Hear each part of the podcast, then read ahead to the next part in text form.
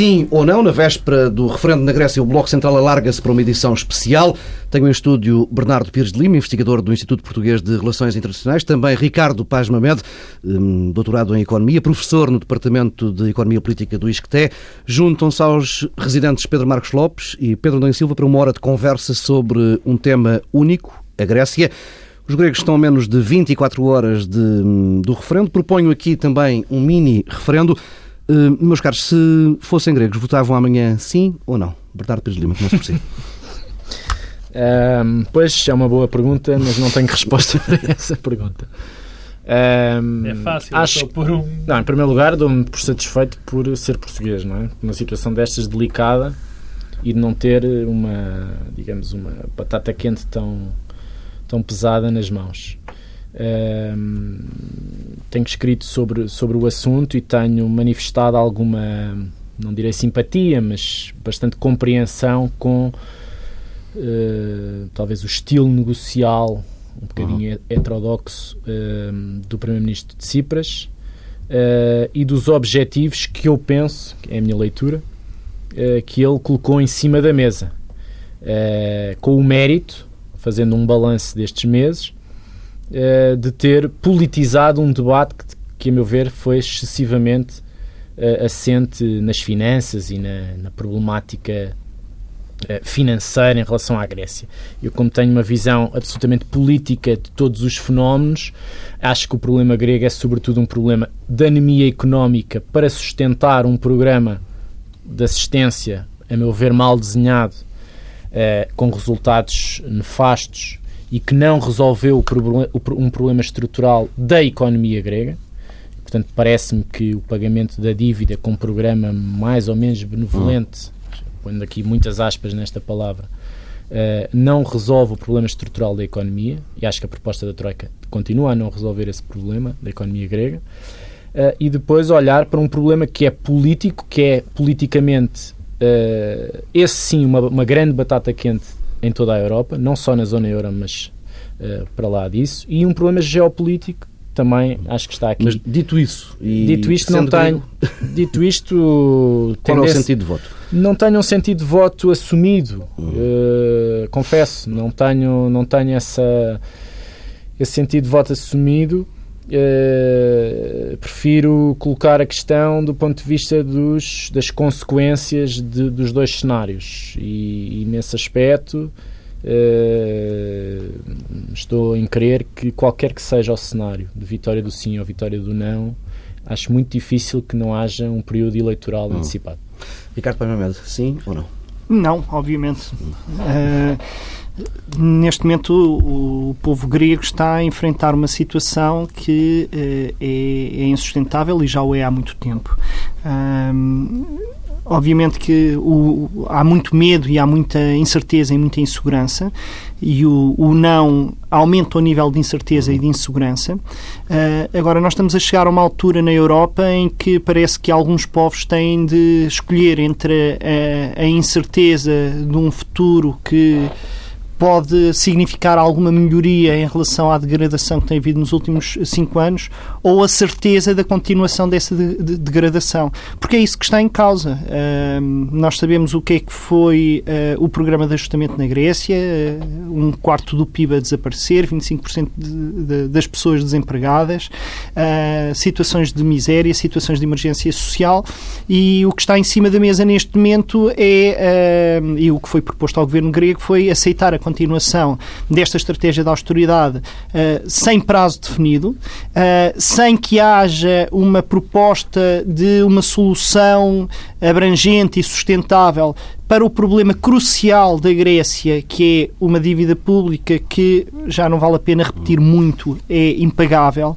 Uh, e, portanto, as instituições europeias estavam uh, a propor a continuação da austeridade, isto é, estavam a exigir ao governo grego algo que, por princípio, não me parece mal, que é o princípio de que deve haver responsabilidade orçamental num contexto de uma união monetária, mas uh, propondo em troca nada de, de substancial. E, nesse sentido, eu não queria estar na, na, na, pele dos gregos neste momento. Agora, do que me consigo imaginar numa situação dessas, hum, eu votaria não, como, aliás, creio que nós, portugueses, em breve vamos ver-nos confrontados com situações deste tipo, uhum. mesmo que o nível de dramatismo não seja tão elevado.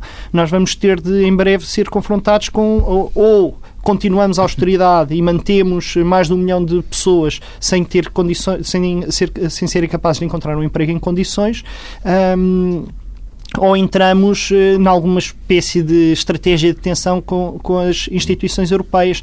Parece-me que estamos a chegar a um ponto na Europa que ou há um salto substancial na estratégia de lidar com estas crises e com todas as disfuncionalidades na União Europeia, ou a única solução que resta é esta, não há outra, e portanto, eh, a certa altura vamos ter de deixar de ter medo. Pedro Marcos Lopes, sim ou não? Eu, antes de responder, queria lembrar uma, um, algo que me parece fundamental. É, é quando nós votamos, nós votamos em função das consequências.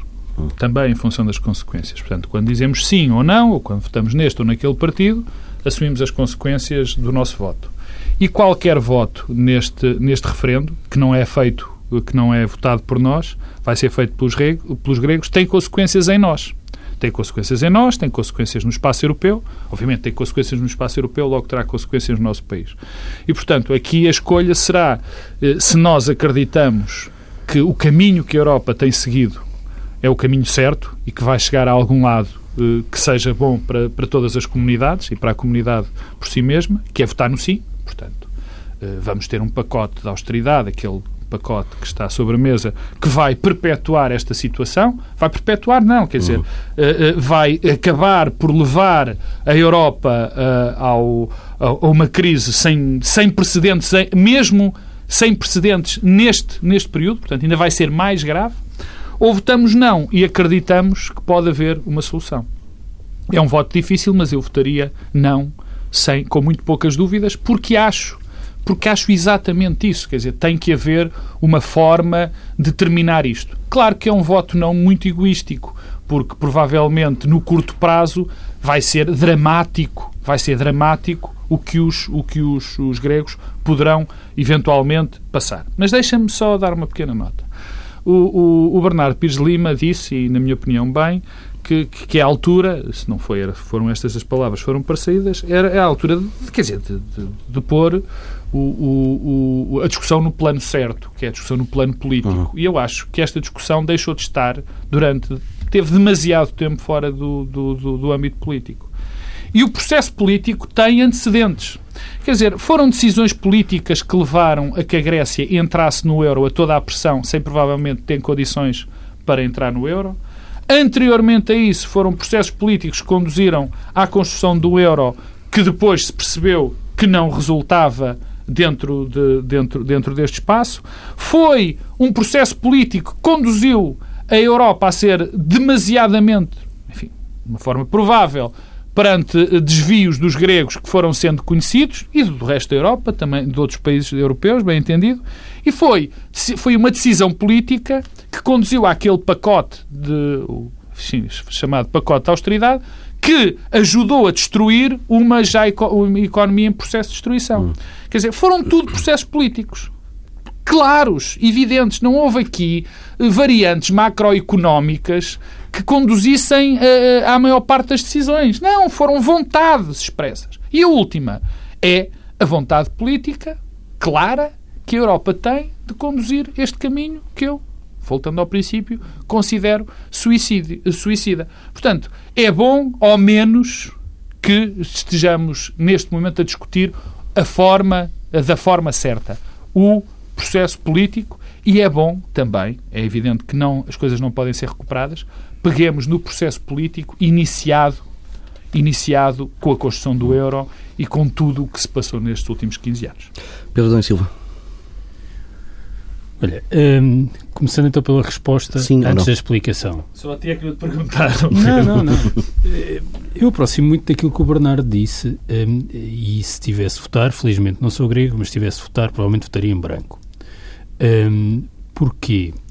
Eh, porque eh, eu, na verdade, não sei bem sobre o que é que é o referendo é um referendo à presença da Grécia no euro, é um referendo ao governo grego, é um referendo àquele programa que hoje já não faz sentido e terá de haver outro programa que não aquele. E, portanto, há logo uma pergunta e eu não sou capaz de me posicionar perante essa pergunta da mesma forma. Uh, consoante a pergunta.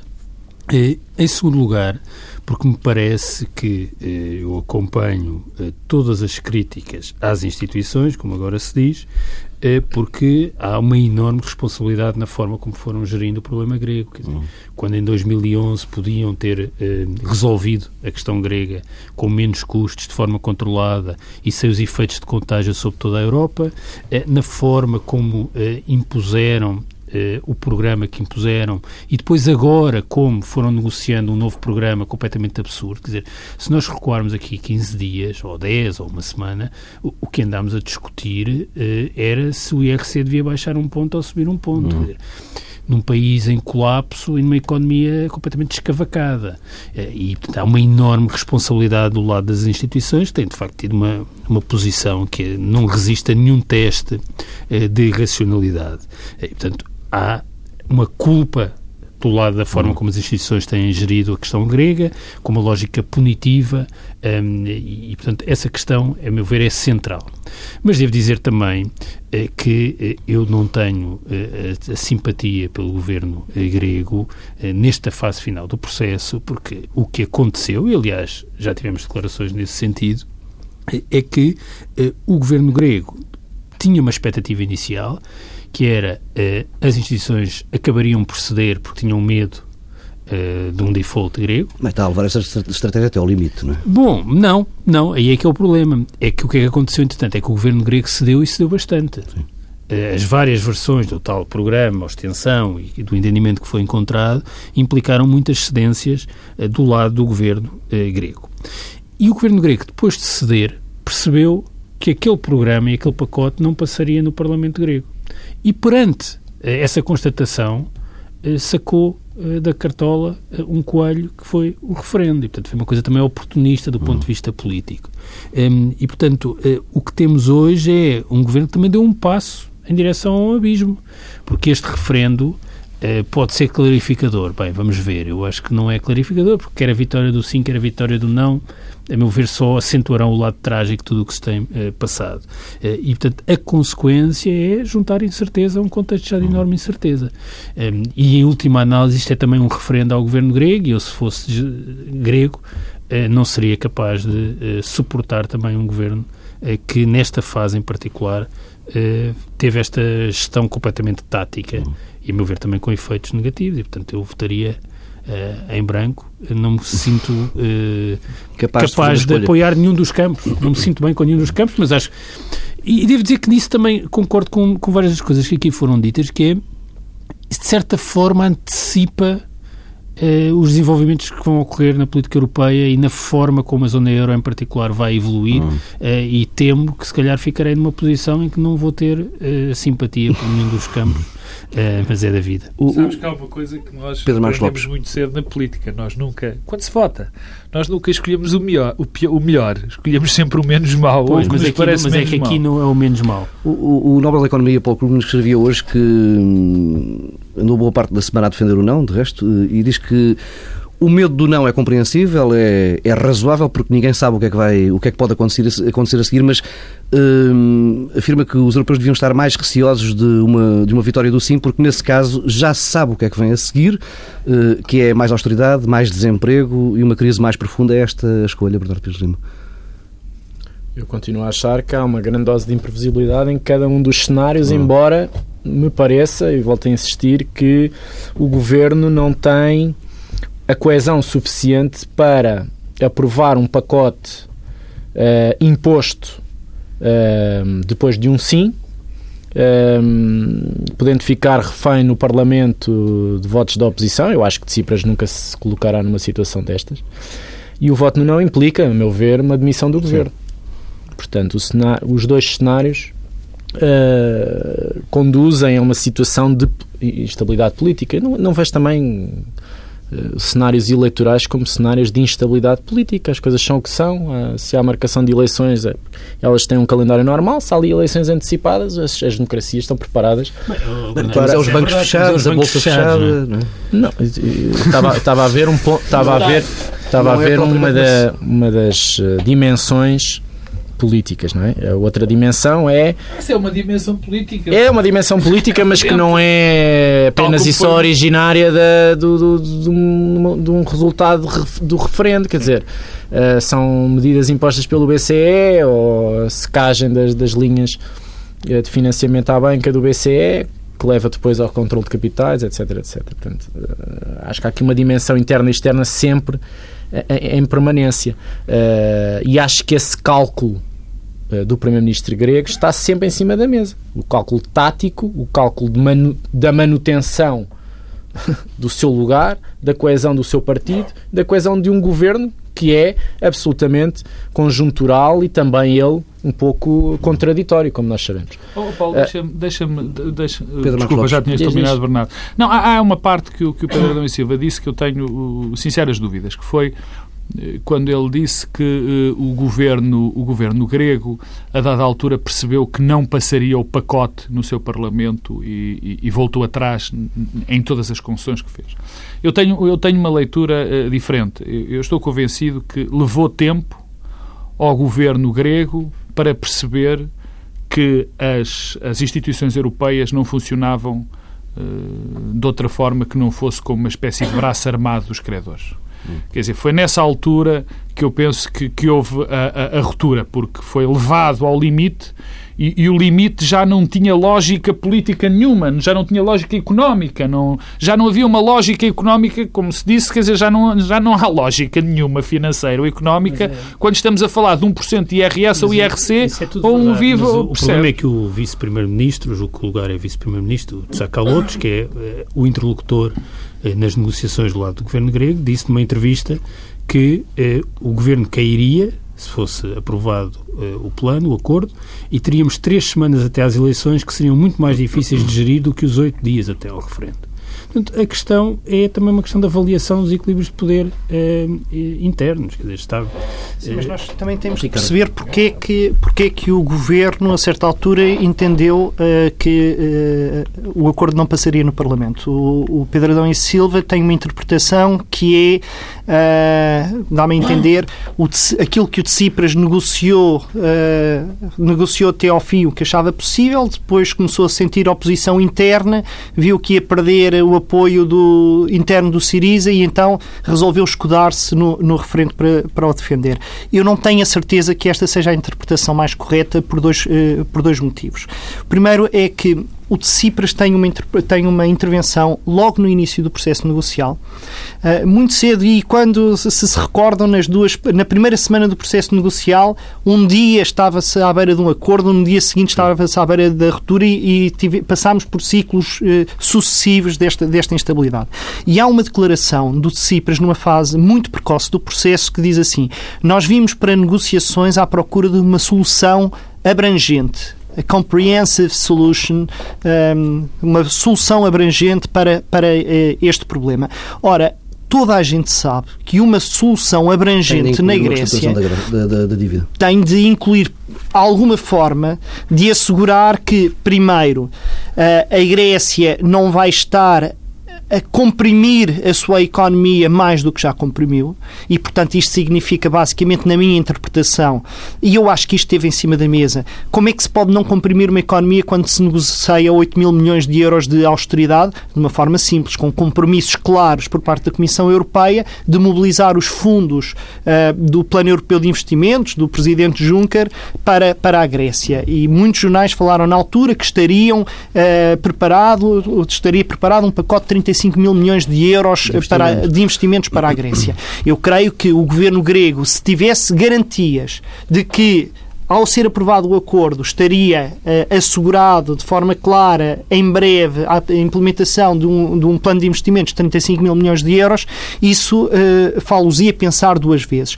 Um segundo elemento tem a ver, naturalmente, com a reestruturação da dívida, sendo que, ao longo de todos estes meses, nós percebemos que, apesar de o Siriza ter sido eleito com uma proposta de abatimento da dívida de 50%, muito rapidamente deixaram de, de ter isso no centro das negociações. E, portanto, a, a interpretação que eu eu faço é o Tsipras acreditou que entrando nestas negociações iria sair delas com um compromisso a meio do caminho das várias propostas que é nós damos um sinal do nosso, da nossa predisposição para incumprir com as nossas promessas, aceitando a continuação da austeridade orçamental, mas o mínimo que, que exigimos em troca é que haja medidas que evitem a continuação da recessão uh, na Grécia e que criem alguma perspectiva de a prazo.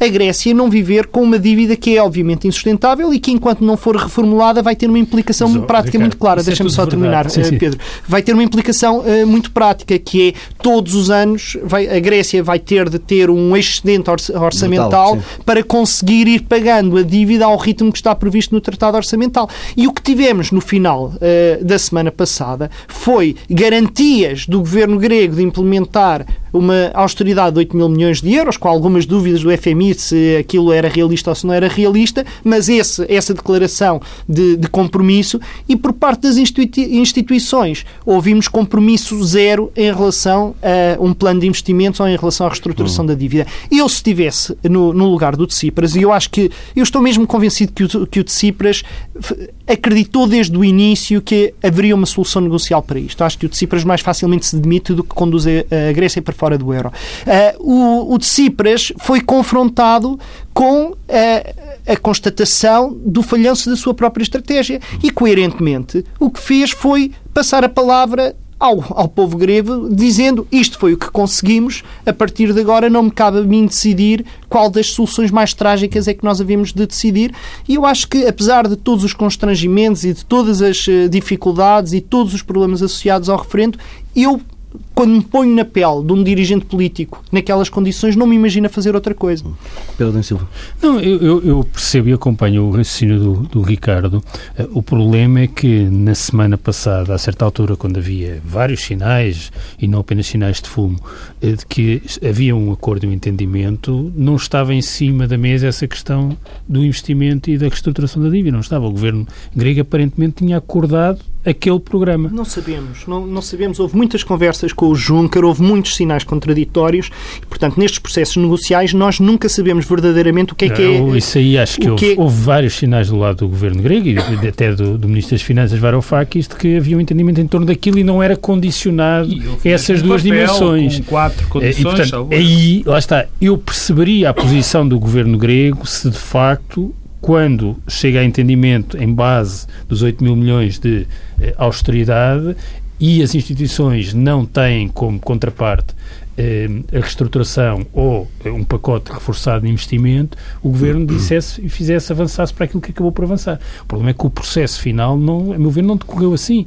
E, portanto, o referendo. A reta eh, final. A reta final, desculpa, processo, a reta final do processo não decorreu assim e o referendo é uma, uma, uma via de escape para um, para um beco político sem saída no qual uh, o governo grego se deixou uh, colocar. E eu acho, aliás, não, com muitas hesitações, aliás, já depois da de, de, de, de, convocação do referendo, quer dizer, o governo grego também já teve várias posições sobre o mesmo assunto. Sim, esta semana foi é, pródiga em, em declarações. E, portanto, acho que há muita confusão eh, e responsabilidade eh, das várias partes e, e, há uma coisa que é eu, há aqui um paralelismo eh, que eu aliás vi feito no Guardian esta semana com o momento de Sarajevo que é um momento em que todas as partes e todos os atores têm um conjunto de posições que são rígidas e irrevogáveis e irreversíveis eh, e que depois produzem um resultado agregado que, na verdade, não é desejado por nenhuma uhum. das partes.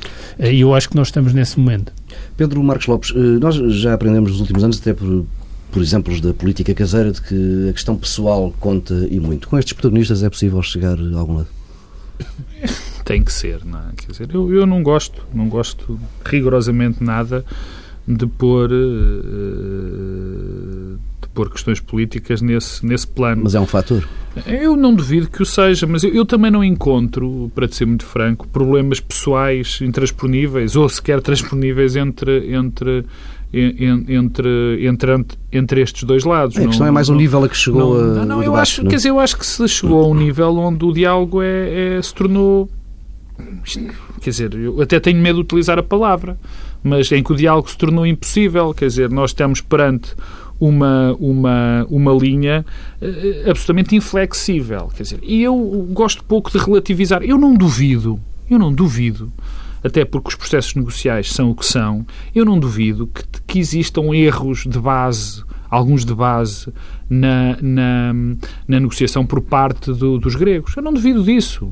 Tal como, e agora falando em termos pessoais, não me agradam por, por, por, por convicções ideológicas grandes, grande parte daquilo que, que são que do, do, que representa o Siriza. Não, não é isso que está em causa. Quer dizer, agora, se eu tenho que olhar para este, para este problema e ver e pesar quem é que, para mim, tem razão de fundo e quem não tem razão de fundo, eu não tenho muitas dúvidas a escolher o lado, se, se, se, se, é, que, se é que ponho as coisas neste sentido. Quer dizer, se havendo erros na negociação, havendo mensagens mal passadas, havendo mentiras de ambos os lados, eu não tenho dúvidas de que há um caminho que, para mim, está profundamente errado e que vai levar não só a Grécia, como os países com mais dificuldades, a um fim muito triste, um fim muito complicado para todos nós, e que vai provavelmente gerar a desagregação da Europa, o do projeto europeu, tal como nós o conhecemos.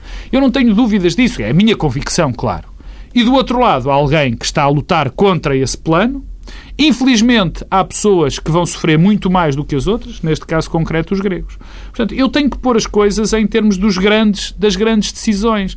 Porque se eu me vou concentrar de vir atrás ou ir à frente, de dizer isto e dizer aquilo, vou muito longe. Quer dizer, eu recordo, recordo, e eu acho que é importante sempre trazer isso à memória. Já foi repetido, mas eu vou dizê-lo outra vez eu recordo que a grande aproximação às posições do outro lado foi feita pelo governo grego às posições europeias. Não foi o contrário. Por exemplo, estava o Ricardo e o Paz Mamed e o Pedro Adão e Silva a discutir se tinha sido ou não posto sobre a mesa a questão da dívida grega. É quando chegamos a este Bem, limite. foi. Sim, é... Não, agora depois foi. Agora este foi. episódio Sim, quer dizer, portanto, chegamos a este nível de dizer que uh, uh, isto que nós sabemos, não há nenhum economista não há nenhum economista que não diga que, é, que aquela dívida é impagável, que aquela dívida condena a Grécia a, a décadas e décadas de, de, de, retração. Quer dizer, quando chegamos a este ponto que, que, já nem se traz, que já nem se traz esse ponto para a discussão, ou se depois se traz, quer dizer, não tenho dúvidas de onde é que está a posição certa. E por muito que me custa, até por causa de algumas das minhas convicções, apesar de que é verdade, eu vou aproveitar as palavras do Bernardo Pires Lima quando dizia que a determinada altura, e ele corrigir-me-á se for mentira, que havia que este plano era praticamente o plano grego que poderia ser defendido por qualquer governo social-democrata da Europa. Quer dizer, quando chegamos a este extremo, quando chegamos a este extremo, eu não tenho dúvidas em dizer quem é que errou de uma maneira profunda, e está a errar há vários anos, de uma maneira profunda naquilo que é o projeto europeu e daquilo que é o, o, o, o aquilo que nós concebemos como a, a, Europa, e o Siriza. É evidente. Quem está errado e profundamente errado, na base dos conceitos, é a Europa e não o governo grego e o Siriza. Bernardo, temos aqui um problema de lideranças e, e de protagonistas? Temos com certeza um problema de alguma falta de qualidade nas lideranças, mas são as que temos. Hum. Isto não há nada a fazer. Um, e, e, e, o que me parece que não tem sido feito é uma justa repartição das responsabilidades. E, e há sempre um elo mais fraco nisto, que é o elo do devedor, aquela máxima do que o credor tem sempre razão. Bom, o credor tem sempre razão do ponto de vista uh, teórico uh, da, da, questão financeira. Hum. Mas o que nós estamos aqui a atravessar é um problema gravíssimo do ponto de vista político. E o, e o que me parece é que nenhum dos credores, sejam Estados, sejam entidades privadas, sejam instituições comunitárias ou não, eh, extravasou essa condição de credor para um patamar político. Os Estados são entidades políticas e, no caso da integração europeia, da comunidade europeia, da União Europeia, têm uma dimensão para lá de serem credores. E nunca passámos desta, desta dicotomia entre devedor e credor. E por isso é que me pareceu que o mérito grande deste governo grego é ter exposto este problema, exposto a dimensão política deste problema, levando ao extremo todos os instrumentos negociais, criando medo, criando pânico. Aliás, eu nunca percebi o pânico em janeiro em todas as capitais da zona euro, sobretudo com a vitória do Siriza. Nunca, nunca, sempre me ultrapassou esta ideia de que eu fico mais preocupado com a vitória da senhora Le Pen no, uh, nas eleições presidenciais em 2017 do que com a vitória do Siriza na Grécia fico muito mais preocupado com essa realidade. E aquilo que o comportamento de, de, deste governo grego tem demonstrado. com podemos na, na, na, Espanha, se me permite. Mas não? eu é? acho que esse é que é o cálculo dos líderes europeus: é desgastar o governo grego, mas, mas, tentar mudar vacina, o é? governo grego para não para que os méritos da governação grega, eh, as vitórias negociais uh, do Siriza ou do governo grego, possa trazer algum efeito dominó na eleição espanhola. E, portanto, para se precaver isto, desgasta o governo grego com as consequências que isso tem, até à mudança de regime, chamemos assim. E devo dizer que estão lá perto estão lá perto. Acho que o cálculo do governo grego é tentar aproximar, por uma questão até de isolamento neste momento na zona euro, uh, mesmo em relação a partidos uh, socialistas europeus, no poder ou não, uh, há uma certa descolagem em relação ao método negocial do Siriza, que não tinha acontecido no início. Uh, e, portanto, o Siriza ficou mais isolado. Tsipras ficou mais isolado. E a única escapatória, a meu ver, é levar um ciclo eleitoral que causa mais pânico ainda. É verdade que isto traz mais, talvez mais.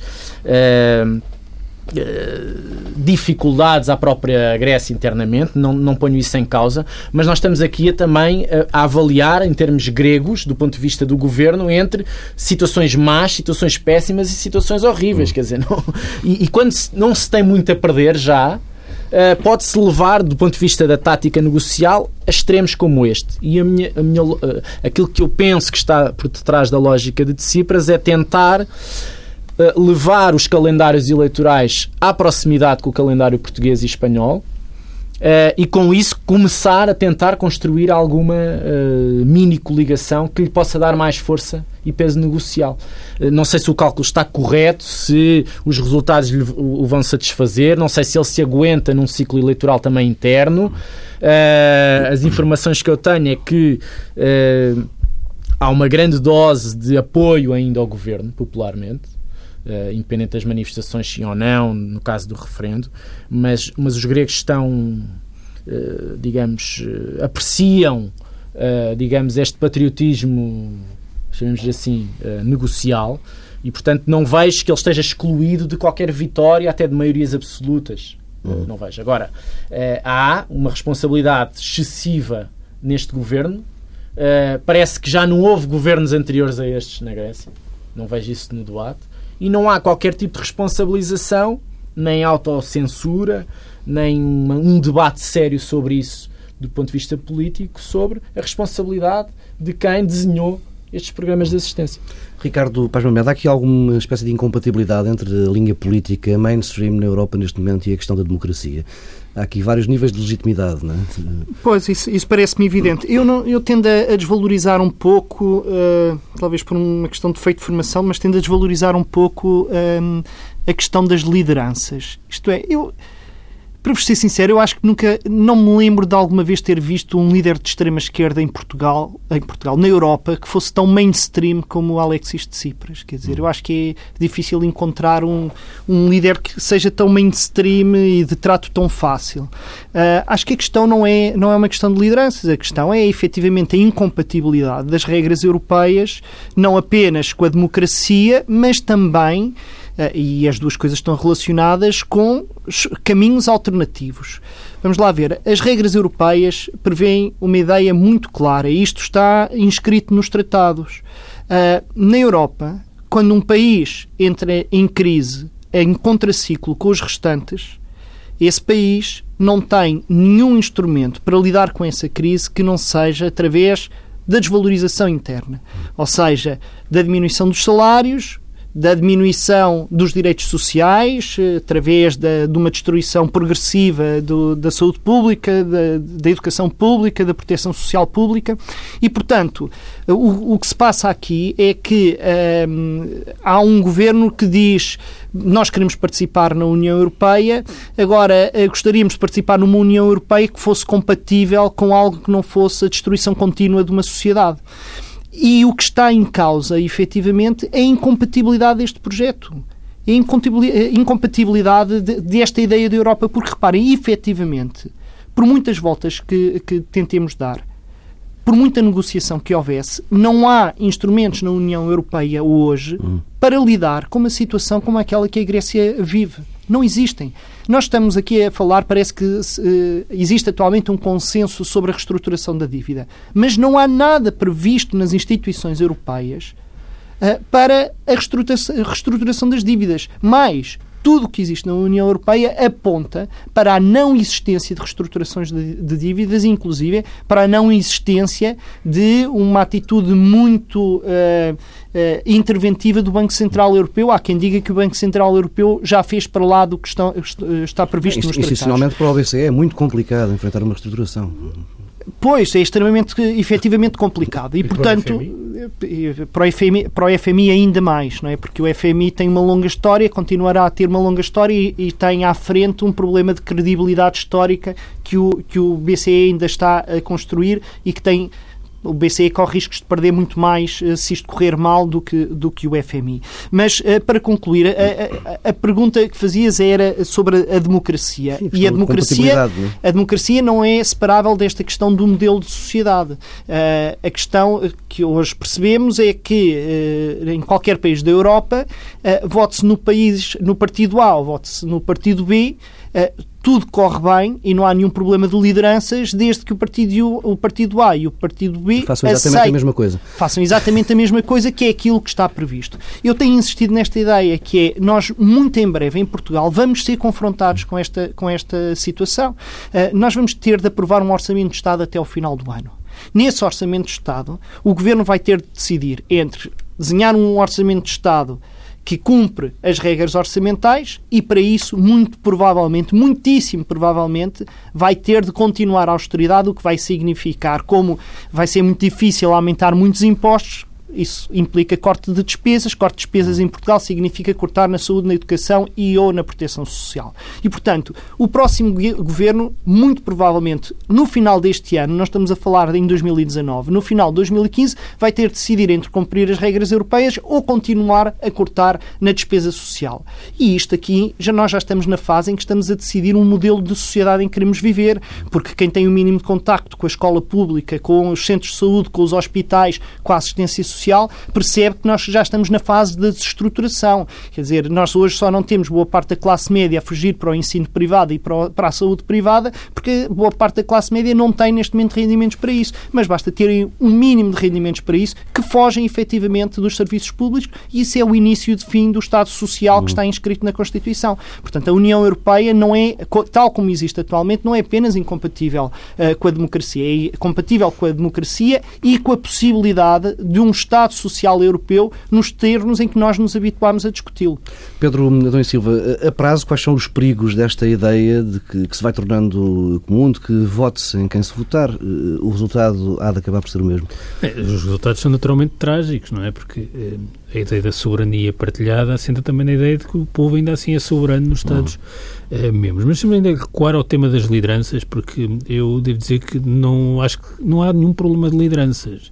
Um, e, aliás, tem um efeito ocultador, já que nós agora temos líderes piores do que tínhamos no passado, convém sempre pensar no que eram os líderes do passado, porque os líderes eh, carismáticos e muito competentes foram também aqueles que foram responsáveis pela arquitetura da zona uhum. euro que temos hoje, não é? Mitterrand, Kohl, Jacques Delors, todos que nós achamos que eram grandes uh, lideranças. E, portanto, convém uh, pôr as coisas em, em, perspectiva. Noutras questões, sim, sim, não digo que não. Ou seja, uh, não há. é um problema de liderança, é um problema político e de interesses políticos contraditórios, desde logo de eleitorados que são todos eles soberanos. Uhum. enquanto isso persistir, não sei bem como é que se supera o problema.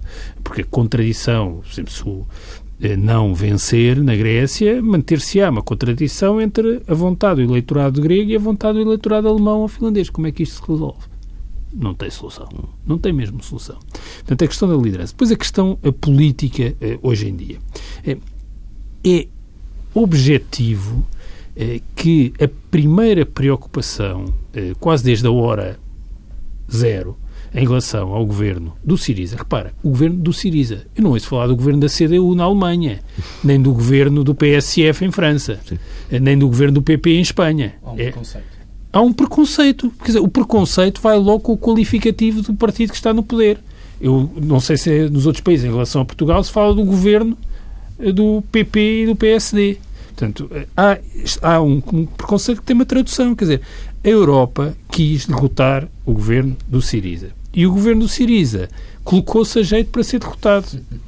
E, e isto prende-se com o que o Bernardo estava a dizer. É que o objetivo é imunizar a Europa face a projetos políticos que são alternativos. A teoria da ao, vacina, não é? Da vacina. Bom, qual é a consequência da vacina? É que, ao contrário do que as lideranças europeias hoje pensam, a vacina do Siriza traduzir-se-á em coisas muito piores que o Siriza. Mas muito piores. E não é só em França, é que é também na Grécia. É que eu acho que a consequência de vacinar a Grécia do Siriza, o senhor Schultz, pode achar que é pôr outra vez um governo tecnocrata. Sim. Não sei se agora é o senhor Mário Monti na Grécia e o Papademos em Itália, não sei exatamente qual é o objetivo. Mas a consequência de mais uma vez insistir é que a seguir vem a Aurora Dourada ou os senhores de extrema-direita que fazem parte da coligação com o governo. Não, não, deixa-me só acabar isto. É, porque, portanto, há esse lado da vacina e da imunização. E segundo, e que é aqui o lado completamente irresponsável do governo português e do governo espanhol. Porque, na verdade, o objetivo do governo português e do governo espanhol é, eh, em nome do interesse tático eleitoral de curtíssimo prazo, sacrificar o interesse nacional. Portanto, o que se lixa as eleições é falso. É em nome das eleições que Portugal e Espanha não têm perdido uma oportunidade de estar na linha da frente daqueles que se opõem a uma solução europeia que beneficia objetivamente Portugal eh, e a Grécia, a Espanha e Itália. E é curioso, porque eu acho que este ponto que o Bernardo também sublinhou, eh, do alinhamento dos calendários eleitorais, é, é, é essencial. Porque provavelmente é preciso mudanças políticas em vários Estados-membros para que o governo do Siriza também não esteja tão isolado. É evidente hum. que se isolou. É evidente que se isolou também, eh, mas que não esteja tão eh, isolado. Não só, quer dizer, o debate da revisão do Tratado Orçamental tem que passar claro. por, por um compromisso entre os vários governos uh, que o ratificaram, portanto, e, e, parlamentos, etc. Portanto, isso não se consegue uh, apenas por uh, um único Estado estar contra agora e fazer cavalo de batalha disso. Deixa-me só, sim, sim. entroncando aqui no teu argumento espanhol, talvez, eu acho que esta transição de liderança do Eurogrupo que estava prevista agora para junho uh, passar para o Ministro das Finanças espanhol e, e, ter sido adiada, passa também por esse cálculo de tentar que uh, a governação espanhola não seja atingida pelo, pelo facto só, de um ministro para... do, do, do Rajoy vir liderar um dossiê muito complicado. Só para terminar, o ponto que o Ricardo sublinhou sobre a legitimidade e a soberania. É evidente que isto é uma ameaça à legitimidade, eh, à soberania, é uma ameaça ao funcionamento. Quer dizer, os regimes democráticos não aguentam eh, degradação económica como aquela que tem ocorrido na Grécia. Quer dizer, se tivermos, em todas as variáveis explicativas, tivemos de escolher uma para compreender o caos político que se vive na Europa e na Grécia, a variável é o comportamento do produto. Nenhuma economia, nenhum país resiste. Não vale a pena. Estar, podemos estar aqui a dizer que foi fulano A no momento tal, o líder X, eh, a apresentação da proposta Y, mas não foi.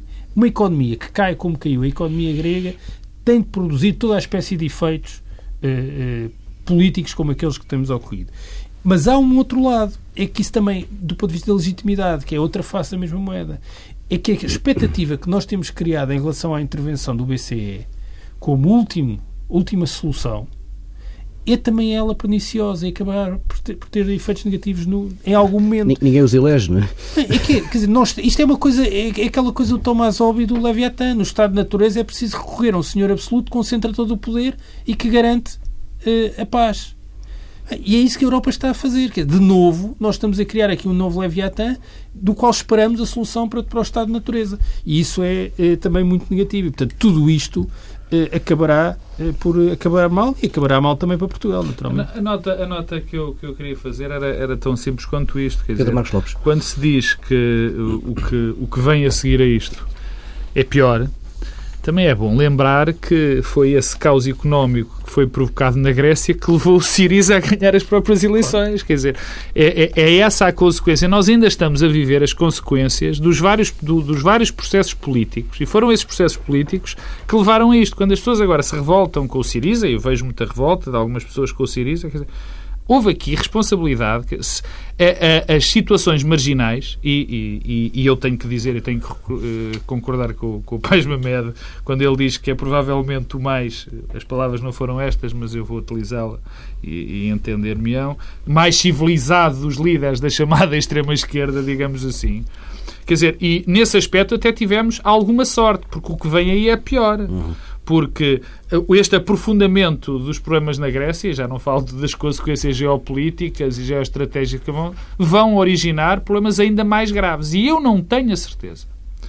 Eu já o disse aqui na semana passada e volto a dizer, e eu não tenho a certeza, estou muito longe de pensar isso, que esta vacina, que evidentemente estamos todos de acordo, está a tentar ser eh, passada para o resto dos povos europeus para dizer não vão por este lado, eu não tenho a certeza se isto não vai ser, eh, se não se vai virar o feitiço contra o feiticeiro. Porque é verdade que a democracia não aguenta o caos económico, mas também é verdade que as pessoas não estão estão, não estão tão pouco preparadas para, o jogo, para perder o jogo democrático como estavam há uma geração ou duas. Quer dizer, é diferente agora a percepção da democracia do que era há 30 ou 40 anos. E isso pode ter, um, pode ter uma consequência muito diferente do que os decisões europeus eh, estão agora a, a prever. Meus caros, estamos já muito, muito perto do nosso tempo limite para este Bloco Central, alargado ainda assim.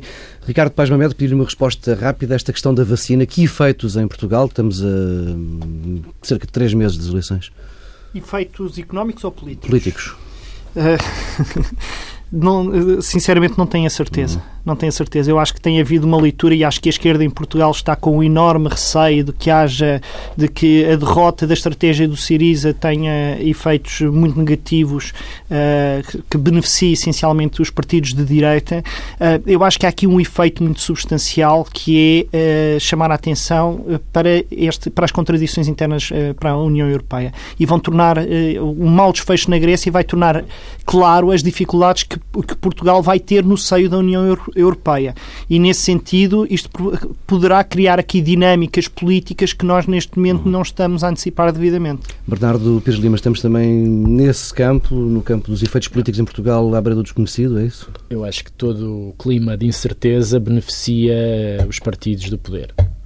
Eh, é a minha leitura. E acho que há uma certa inconstância eh, que se está a tornar eh, generalizada no, do ponto de vista da percepção das pessoas, eh, de quem faz opinião, etc., sobre o rumo do Partido Socialista. Hum. isso é culpa do Partido Socialista e, portanto, terá que resolver isso rapidamente se quiser ser uma alternativa neste clima de incerteza. Pedro Dom Silva, num minuto, efeitos eu também acho que o medo eh, e a incerteza favorecem quem está no poder, porque as pessoas percebem que a situação relativa em Portugal, do ponto de vista económico e social, eh, não é comparável eh, com a grega.